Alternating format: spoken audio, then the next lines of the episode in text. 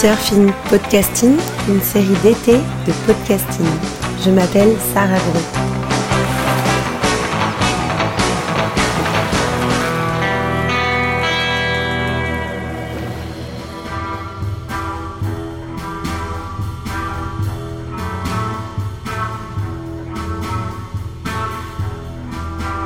Après avoir retracé les origines du surf, nous nous retrouvons aujourd'hui pour un deuxième épisode destiné à comprendre comment la pratique du surf s'est structurée en France par la compétition.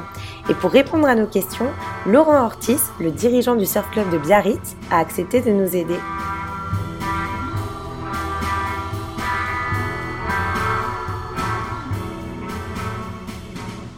Je m'appelle Laurent Ortiz, euh, j'ai 48 ans, euh, je suis avant tout surfeur depuis 35 euh, ans et aujourd'hui j'ai pas mal baroudé dans le milieu du surf fédéral.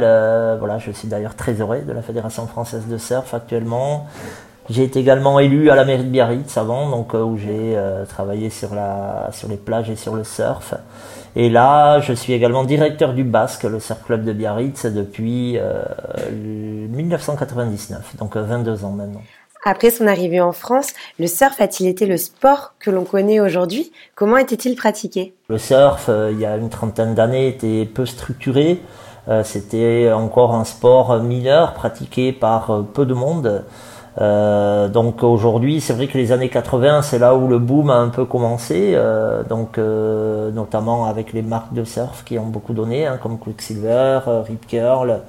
c'est des gens qui ont quand même démocratisé la pratique et après, ben, tout ce système d'école de surf, de club de surf s'est structuré, s'est développé et aujourd'hui, effectivement, on est un acteur sportif, culturel et social euh, incontournable. Et par la suite, comment s'est créé le premier club de surf sur la côte? Alors ça a été le surf a été découvert ici là pour le premier surfeur s'appelle Peter Viertel, hein, le, fameux cinéaste euh, américain qui euh, pour le qui tournait pour le film Hemingway pour la Pampelune et donc qui a pris la première vague à la côte des Basques et derrière on a eu les tontons surfeurs qui ont surfé donc la bande à Durcudoy les, les les anciens euh, tontons, donc euh, certains sont d'ailleurs encore en vie, heureusement, et eux, ils ont vite créé un surf club, donc le Waikiki, après le Biarritz Surf Club de René Béguet, euh, donc ça, ça s'est créé dans les années 60, mais après, c'était un sport très peu pratiqué, c'était vraiment des passionnés, donc ils étaient une vingtaine, une trentaine, après il y a eu un club qui s'est monté à Anglette, le Surf Club de France, puis après il y a eu la fédération aussi qui s'est créée en,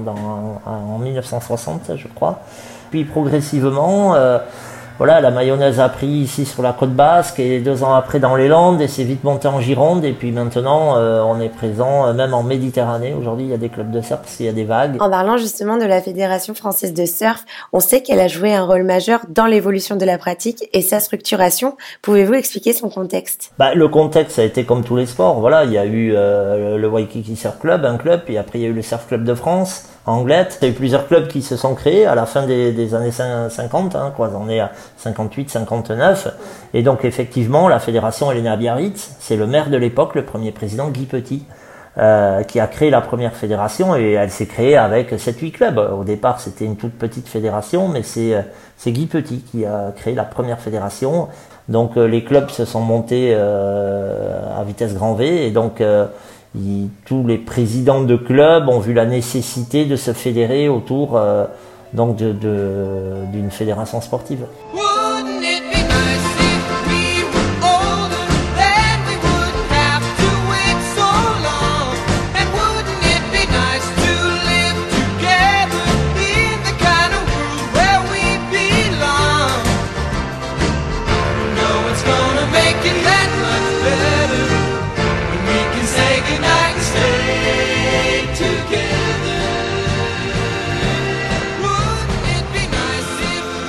L'enseignement va être aussi un point d'impulsion à la démocratisation de la pratique. On a la création du brevet fédéral de surf en 1973 par exemple. Donc comment le savoir du surf est-il transmis auparavant? C'était des passionnés euh, qui se regroupaient. Euh, donc ils avaient un petit local municipal pour se rincer et laisser la planche, mais euh, voilà, donc c'était des clubs de 50 copains un peu partout. Euh, on n'était pas dans la logique de l'enseignement. Même quand moi j'ai commencé, euh, c'était on se débrouillait à regarder les autres. On regardait les grands surfer et, et on répétait leurs mouvements. C'est comme ça qu'on a appris.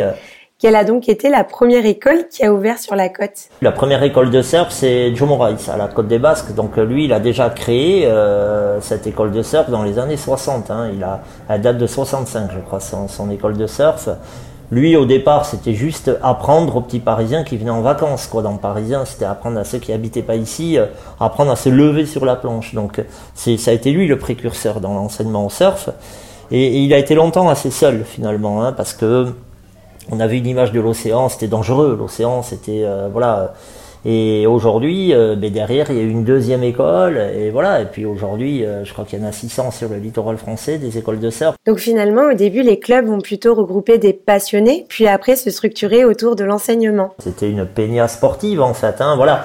La structuration de tout ce qui est école, club et tout ça, c'est apparu dans les années 80, on va dire, euh, voilà, les premiers assez bien structurés, c'est dans les années 90. Le Lacano Surf Club a été assez précurseur là-dessus. Euh, euh, voilà, puis dans les villes surf, il y a eu, il y a eu Osegor, Lacano, Biarritz, Anglette. voilà, on a eu des clubs qui se sont vite structurés.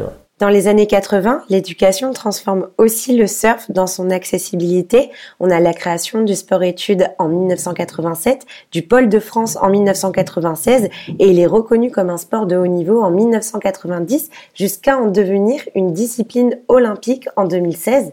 Comment en est-on arrivé là? Les championnats, euh, effectivement, on a fait les premières compétitions dès les années 60, euh, championnat de France, hein, euh, premier championnat de France en 1960. Et derrière, il y a eu une structuration au niveau de l'Europe, il y a eu des compètes, notamment à Jersey, où il y avait aussi là, une culture surf.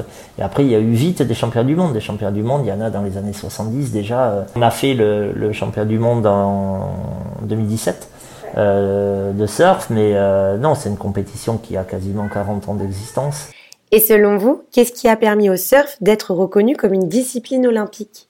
Euh, Alors on en est arrivé là avec euh, du travail, avec de la structuration, avec euh, euh, le point fort du surf, c'est son universalité. On surfe dans euh, quasiment ben, dans 4, 5 continents sur 6. Donc on surfe en Australie, on surfe en Amérique, on surfe en Afrique, on surfe en Asie et on surfe en Europe. Donc ça c'est un gros point fort. Il y a des, des on surfe partout dans le monde quoi.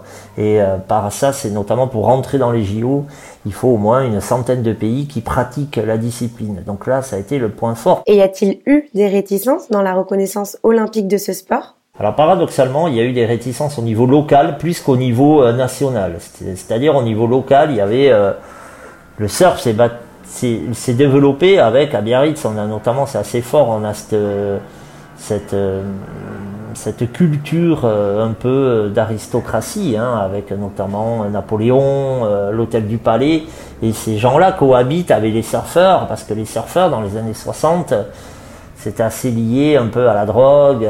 Il y, avait, c'était lié. On a parlé de cette émancipation, de cette liberté, mais qui a aussi amené des, côtés néfastes un peu de cette euh, quête de liberté. Donc au niveau local, il y a toujours eu et il y a toujours des tensions le surfeur, c'est quelqu'un qui, qui euh, un peu sans toi ni loi. Quoi. Et au niveau national? Donc on a eu localement des tensions, mais par contre au niveau euh, pays, au niveau, euh, c'était quand même quelque chose d'incroyable de faire un sport dans l'océan. On n'avait jamais vu ça. Il y avait un côté hyper éducatif.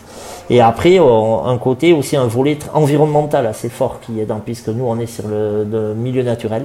Euh, comme la montagne notamment. Donc on n'a pas eu trop de difficultés en fait au niveau national à avoir euh, la reconnaissance d'une discipline de haut niveau et tout ce qui en découle. Et quelles sont donc les conséquences engendrées par cette évolution? Aujourd'hui on est sur des contraintes de, de, de, trop de monde sur les spots.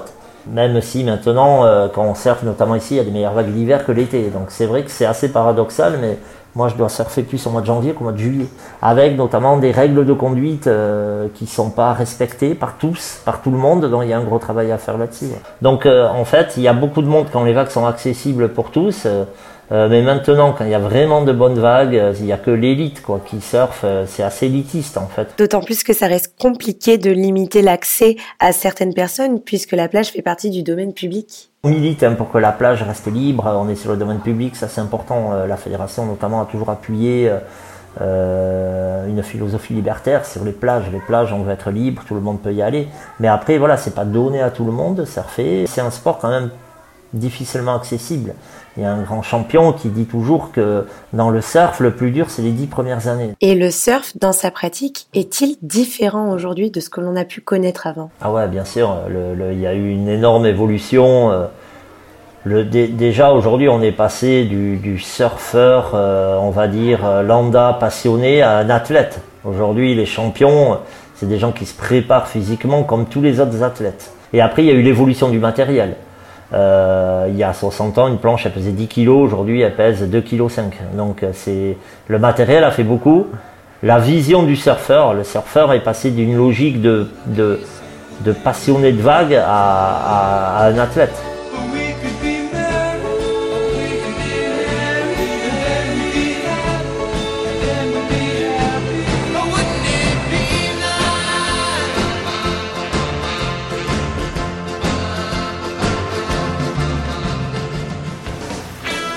Venez d'écouter Surfing Podcasting, une série podcasting.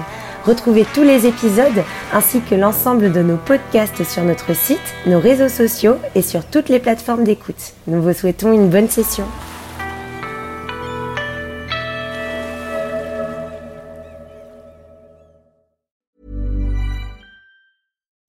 When you make decisions for your company, you look for the no-brainers. If you have a lot of mailing to do, stamps.com is the ultimate no brainer. Use the stamps.com mobile app to mail everything you need to keep your business running with up to 89% off USPS and UPS. Make the same no brainer decision as over 1 million other businesses with stamps.com. Use code PROGRAM for a special offer. That's stamps.com code PROGRAM.